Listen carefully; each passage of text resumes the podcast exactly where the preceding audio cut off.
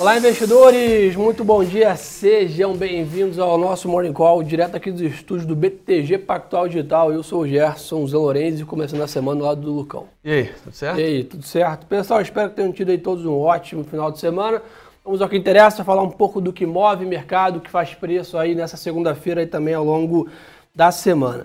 Pessoal, o mercado lá fora praticamente estável hoje, tá? Num, numa linha mais de lado, como a gente chama. Então, o S&P exatamente no 0 a 0. Londres sobe um pouquinho ali, 0,1. Na Ásia, o mercado está um pouco mais forte, 0,5, 0,3 de alta aí Xangai e Nikkei.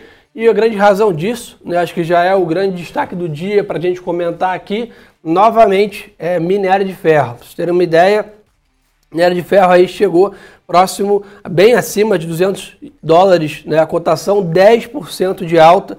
Isso aí na expectativa, Lucão, que é, demanda forte né, da China e, além disso, uma situação em talvez a China esteja com uma relação é, comercial estremecida com a Austrália, que é um dos grandes produtores de minério junto com o Brasil. Então, ou seja, cai a, a oferta, a China continua com uma demanda fortíssima, dinâmica de preço, 10% de alta no minério de ferro. Bom, primeiro, bom dia para todo mundo. Gerson, é aquilo que a gente está falando já, o quê? Um mês e meio, dois? Ou três, né? A gente já está falando isso desde o do início do ano no setor de materiais básicos. Como essa recuperação da China pode trazer né, mais demanda por, por, por, minério. E agora, com mais esse vetor, né, mais um ponto. Se é ruim para a Austrália, é bom para a gente, né? Pelo Sim, outro lado. Né? Então. É, a Vale já estava aí né, no, no, no pré-market subindo bastante.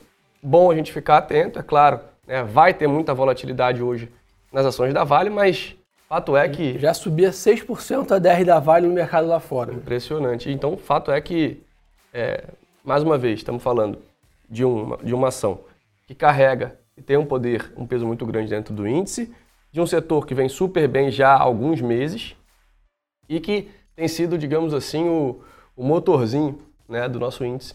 Espero que hoje tenhamos aí um dia positivo. Perfeito. E além disso, pessoal, comentar com vocês, né? Mas então já porque o mercado inteiro não está subindo, porque do outro lado também né, a gente está vendo petróleo em alta, né, 65 dólares é, o barril, e aí que o mercado está começando a ficar preocupado, né? Legal, commodities em alta favorece muito, né? A Vale favorece país emergente, mas o que acontece com a inflação? Uhum. Então isso que o mercado está pesando, né? Essa, essa grande alta das commodities recentemente é, já impactou aqui no Brasil, né? grande parte do IPCA está nesses patamares aqui tem a ver né, com as commodities, sejam agrícolas, sejam né, materiais básicos, é por isso que a inflação também está sendo impactada aqui. Então o mercado lá fora também está se perguntando isso. Né? Será que essa alta toda do minério, né, essa, essa alta toda das commodities agrícolas não vai trazer inflação para os Estados Unidos? Então acho que aquela velha história ali daquele cabo de guerra entre o Fed e o mercado em relação à inflação americana continua no radar. Apesar de que sexta-feira pendeu muito para o Fed. Né? Tivemos o payroll na sexta-feira ali bem abaixo né, das estimativas. O mercado na hora fez um grande spike, terminou o dia super bem.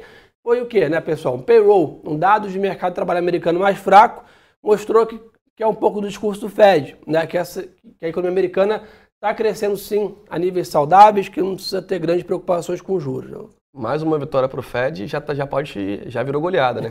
Toda vez o pessoal o mercado bate e o Powell vem com um discurso de fica tranquilo, calma, a gente sabe o que está fazendo e aí no final das contas, mais uma vez isso foi provado. Exatamente. Mas aí hoje naturalmente o mercado está ali, né, vamos dizer assim, é, nessa balança, de um lado positivo com as commodities, de outro ainda de olho nessa inflação nos Estados Unidos. O pessoal perguntou, petróleo já comentei, sobe meio por cento, praticamente 65 dólares o barril contrato da WTI, tá? Dólar mais fraco lá fora, com 0,1 de queda DXY e a Treasury está estável aí a 1,58. Eu acho que a Treasury abaixo de 1,60 segue é, sem alarmar, vamos dizer assim, o mercado, né? Um patamar psicológico é importante recente que, que vem se firmando. Boa. Ah, não tem muito que Hoje, diazinho, a, a, princípio, me parece aquele dia bem 0 a 0 né? Porque aqui a gente tem outros pontos para é, ficar de Lá fora não tem nenhum grande indicador sendo divulgado no exterior, então agenda esvaziada, como a gente chama no mercado internacional. O único grande destaque, mas já com o mercado fechado, é o BOD, aí, o Banco Central do Japão, divulgando a sua ata, mas aí praticamente 9 horas da noite. E além disso, a China informa dados de inflação, que é importante monitorar, mas também 10 e meia da noite, ou seja, já passado o mercado. Então é um dia de mercado vindo de um otimismo da sexta-feira, então abre o dia levemente em alta, commodities segurando mercado, os mercados emergentes e a agenda esvaziada. Então é um dia para tomar mais cuidado também. Né? Provavelmente a gente está vendo um volume mais baixo nesse começo da semana lá fora, então atenção para isso também, turma. Aqui no Brasil, o que tem para a gente monitorar, Lucão? Não tem grandes indicadores também. O grande destaque do dia fica para a ata do Copom.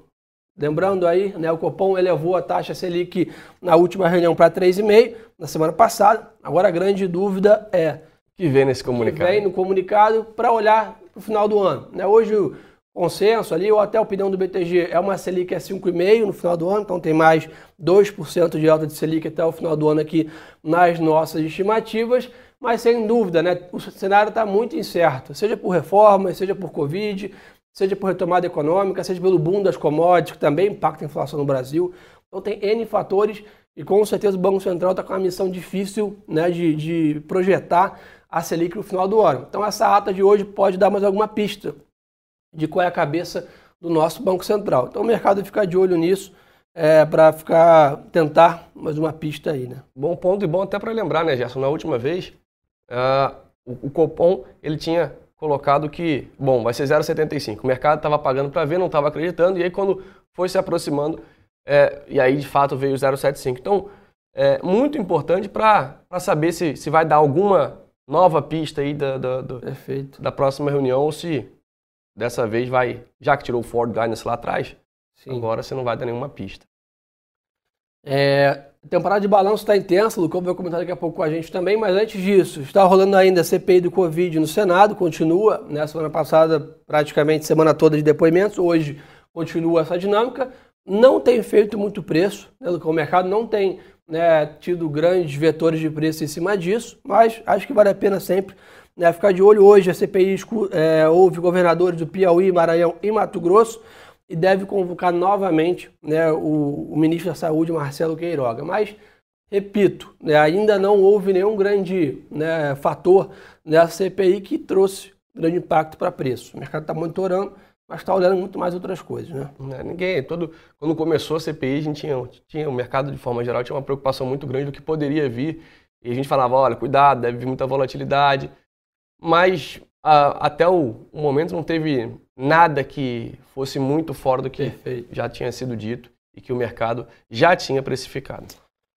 Pessoal, falar um pouco de pandemia com vocês aqui. Então, a Anvisa né, diz ainda que os documentos enviados pelo governo da Bahia, Maranhão e Sergipe sobre a vacina Sputnik são insuficientes, então ainda não temos a vacina da Rússia aprovada aqui no Brasil. Então, alguns governadores seguem né, nessa linha. Do outro lado, né, a Fiocruz já assinou aí, não deve assinar em duas semanas o acordo para produzir né, a, a, vacina da AstraZeneca, então acho que é um fator importante aí, né, vamos receber aí o, o, o, produção local do insumo né, que precisa para produzir a vacina, Bom que é um demais. ponto né, bem interessante, e hoje começa a ser distribuída mais um milhão de doses da Pfizer. Então o Brasil aumentando a oferta aqui né, de laboratórios é, aqui no, no Brasil da Covid. Bom, né? Outro ponto importante também, Lucão, o Brasil registrou 934 mortes né, por Covid ontem, e esse dado é a primeira vez em mais de dois meses que o número fica abaixo de mil mortes. Né? Então, acho que aquilo que a gente vem Bom falando também. Né, um pouco aqui, apesar de ainda ser bem difícil a situação, né, com bastante sofrimento, impacto econômico, começa a aparecer alguns sinais né, que estamos melhorando a curva né, para que a gente possa seguir aí à frente. O Brasil chega a 53 milhões de doses, isso representa praticamente 17% da população com a primeira dose e 9% com a segunda dose. Então, o Brasil segue né, é, nesse, nessa missão aí da pandemia. Né? É, bom, o, o, ponto é que a gente desacelerou um pouco aí a questão da vacinação ao longo desses últimos dias, muito por Caiu conta alguns lugares por, pela falta de vacina, né? Então, é, vamos ver se estabiliza e é, a gente volta a vacinar com mais de um milhão de pessoas aí por dia. Seria um número maravilhoso. Dona Parte, vamos entrar no corporativo, que acho que tem bastante coisa para a gente falar hoje, já que o cenário está mais né, esvaziado de resto. Então, como nós já comentamos, a DR da Vale sobe em 6% no pré-market, deve ser o grande destaque do dia hoje, apoiado nesse minério de ferro fortíssimo é, na China, 10% de alta. Na safra de resultados, tivemos M. Dias Branco, mostrando uma queda de 90% de lucro no primeiro trimestre. É, e aí, grandes destaques é o elevado patamar de custo, né? ou seja, a Mídias Branco tem grande parte do seu custo indexado né? a milho, soja, commodities agrícolas que deram um spike gigantesco. A gente sabe que os próprios empresários, né, as indústrias estão com dificuldade de repassar esse custo, a população está com pouco poder aquisitivo, então a empresa, é, as indústrias têm segurado parte dessa, dessa comprimida essa margem. Então isso ficou claro aqui no balanço é, da M. Dias Branco, mas sabe o que tem hoje, Lucão? Uhum. Banco Pan, Loja Marisa, Pets, Mobre, Blau Farmacêutica, Direcional, entre outros. Então tem grandes empresas de praticamente todos os setores aqui da Bolsa. Então temos que ficar de olho é, nessa questão. Essa semana é cheia pra caramba, hein? Essa semana tem bastante balanço, inclusive, né? Balanço aqui do banco. Então ficar de olho é, nisso também. Eu acho que provavelmente essa é, é, a, é a última semana mais intensa de balanços. Depois começam a cair a quantidade de empresas divulgando. O que tem né, o que a gente tem analisado aí friamente, né, rapidamente, a temporada de balanço tem sido muito boa. Superando as expectativas. Superando as expectativas. Acho que não teve nenhum grande destaque. A gente falou assim, nossa, né, bem abaixo das expectativas. A maioria foi né, ou bom ou em linha. Né? Então acho que isso é um bom sinal para dar suporte para nossa bolsa aí. Né? Bom ponto e, e a gente também não. Né, a gente teve semana passada os bancos. Né, muita gente. Bom, o resultado está parece que veio melhor, mas por que, que não está andando? Por que, que não está andando? Bom, alguma coisa já estava no preço. Né? E o mercado também aproveitando para se ajustar, os bancos ali que ainda né, ainda estão patinando para acelerar. A gente viu o resultado do Santander vindo bom e aí puxou os bancos, depois se ajusta. Acho que daqui para frente, acho que o cenário é bem positivo para o setor financeiro também. Claro, de forma mais lenta, mas também bem positivo. Então a gente pode, mais uma vez, o pessoal já perguntando Falou de Vale, andando do jeito que está, o pessoal já está perguntando: será que a gente vai bater a máxima histórica? Será que o Ibov passa de 125 mil pontos? Olha, se os bancos ajudarem. É, se os bancos ajudarem, né, que o banco tem um grande peso no índice, né, a gente até viu na sexta-feira ali né, o índice indo super bem, mas em cima muito mais de, de empresas é, de indexadas à economia local. Né, então CCR, Guatemi, Ering, Embraer, etc., mas os bancos né, realmente têm um peso muito grande no índice. Então, para a gente voltar a 125 mil pontos, precisa né, do apoio desse setor. Então, acho que se os bancos voltarem a andar e a gente seguir nesse processo de reabertura econômica, mais queda na curva aí da, do Covid, tem espaço para a Bolsa é, voltar a andar. Boa. O pessoal perguntou, continua comprando em Suzano? Sem sombra de dúvida. Naturalmente, o papel está sofrendo agora com essa queda do dólar, né, já era esperado, mas só vendo uma proxy do que a China está fazendo com minério de ferro, com certeza o consumo de celulose também né, segue elevado. Então, o preço da celulose tão em alta na China e na Europa, né, recentemente. Suzano é a nossa top pick, uma empresa extremamente bem né, tocada operacionalmente. Maior então, empresa do mundo de papel e celulose, né, já? Não há dúvidas aí que né, o play de commodities continua como um todo, mercados emergentes, materiais básicos. Então, acho que Suzano tá, tem uma, uma correlação maior com o dólar e está sofrendo um pouco agora, depois de uma grande apreciação também. Então acho que continua com a Suzano, quem está abaixo aí do, um pouco do preço médio, dá para aumentar um pouco a posição. Suzano é uma que tem que ter aí né, no portfólio. Boa, Suzano, ótima empresa e ela compõe o setor de materiais básicos também, né? Então, bom para a gente ficar de olho. Acho que, cara, é, é isso que você falou, né? O dólar apanhando bastante ao longo dessas últimas semanas. 4% papel... de queda no mês do dólar, mês aqui uma semana e meia. É ação, ação mais defensiva, pessoal tomando risco, né? diminui a posição em ações mais defensivas e vai buscar maiores retornos em ações mais arriscadas. Qual o código da Suzano? SUSB3, tá? É, o mais que o pessoal está perguntando aqui.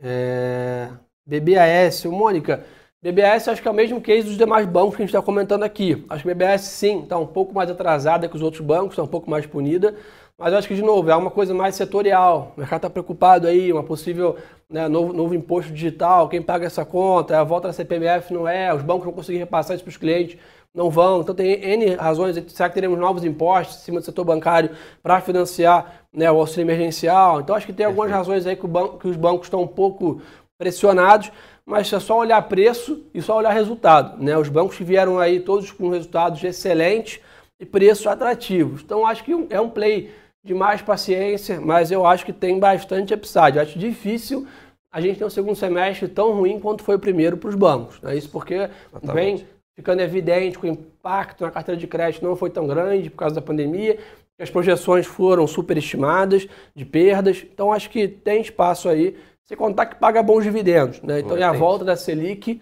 favorece é, a, a, o spread bancário, a rentabilidade dessas instituições.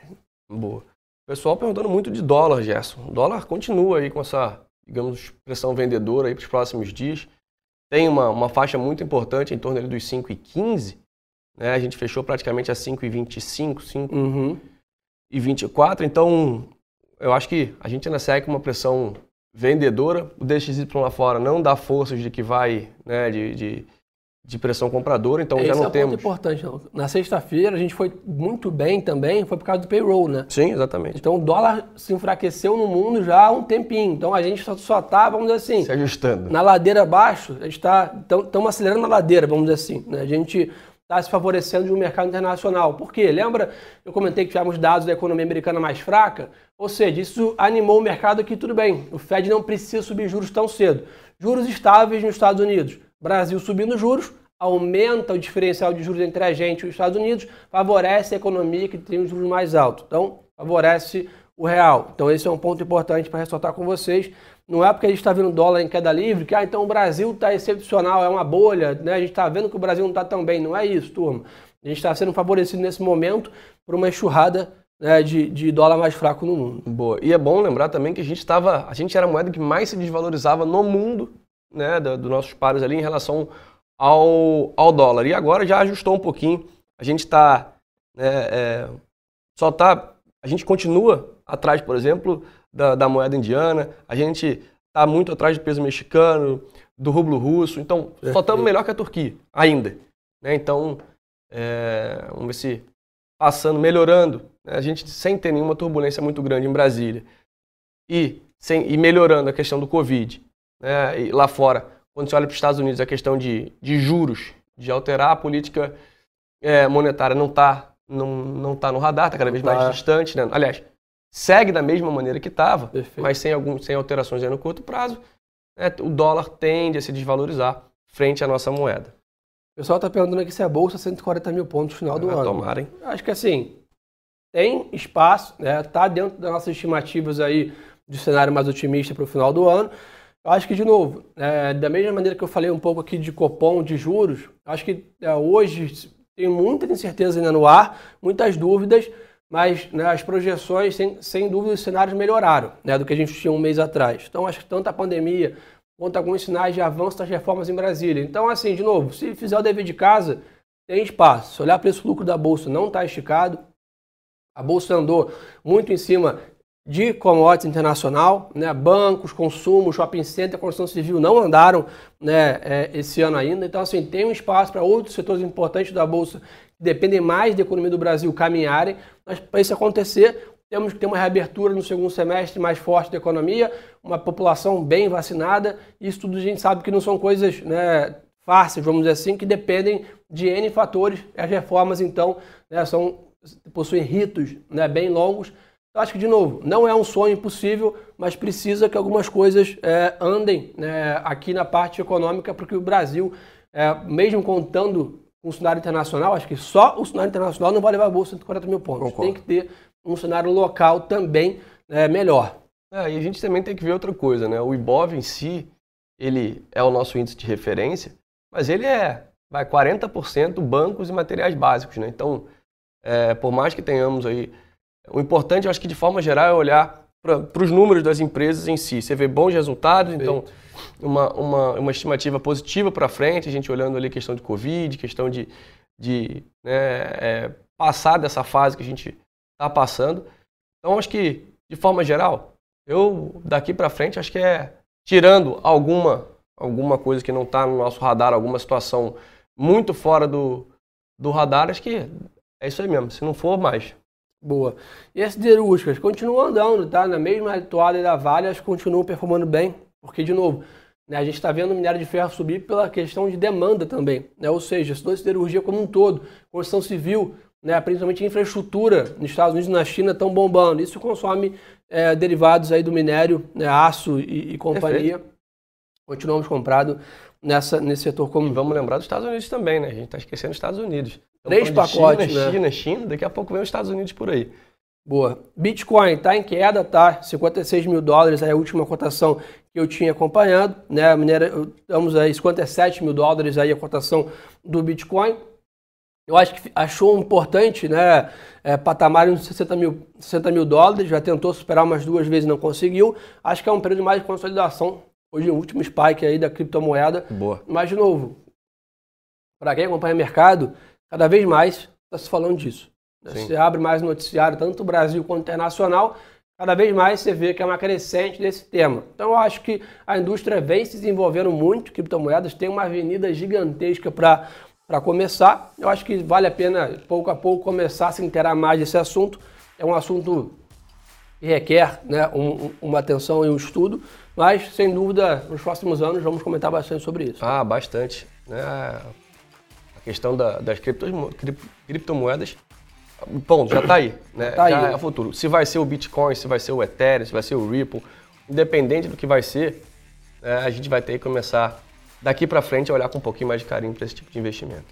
Boa turma, então acho que por essa começo de semana é só, né, Lucão? Muito obrigado aí pela super audiência de todos. Não esquecerem um ponto importantíssimo. Aqui, ó, arroba Gerson e arroba Lucas.mclaro. Uma enxurrada de de, de indicadores econômicos, materiais né, de ensino aí, a parte educacional toda. Gravei diversos conteúdos semana passada que vão sair ao longo dessa semana. Acompanha lá, soltei coisas da vacinação já lá hoje também. Então acompanhe nosso Instagram aí, turma. Fortalece a gente. Tá aí o link, arroba e lucas.m, claro. Então a gente se vê nas redes sociais. Uma é. boa semana de trade para todo mundo. Espero que façam ótimos negócios. A gente volta amanhã, sem dúvida, no mesmo horário. Muito obrigado pela super audiência, 3 mil pessoas aí, pela confiança de todos. E pessoal, lembrem-se que o melhor ativo é sempre a boa informação.